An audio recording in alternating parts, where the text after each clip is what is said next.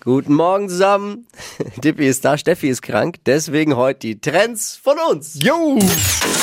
Hypes, Hits und Hashtags. Flo Kerschner Show Trend Update. Neue Woche, neuer TikTok-Trend. Es gibt äh, bunte, also bunte Hundeohren und Blumenkränze waren gestern. Jetzt gibt's den Bold Glamour Filter. Der geht gerade viral. Mit nur einem Klick können wir uns das perfekte Make-up aufsetzen lassen. Und da sieht man sofort äh, perfekt und teilweise auch um Jahre jünger aus. Dippi ist doch ein Trend, auf den du persönlich schon seit 1812 gewartet hast, oder? Sehr witzig.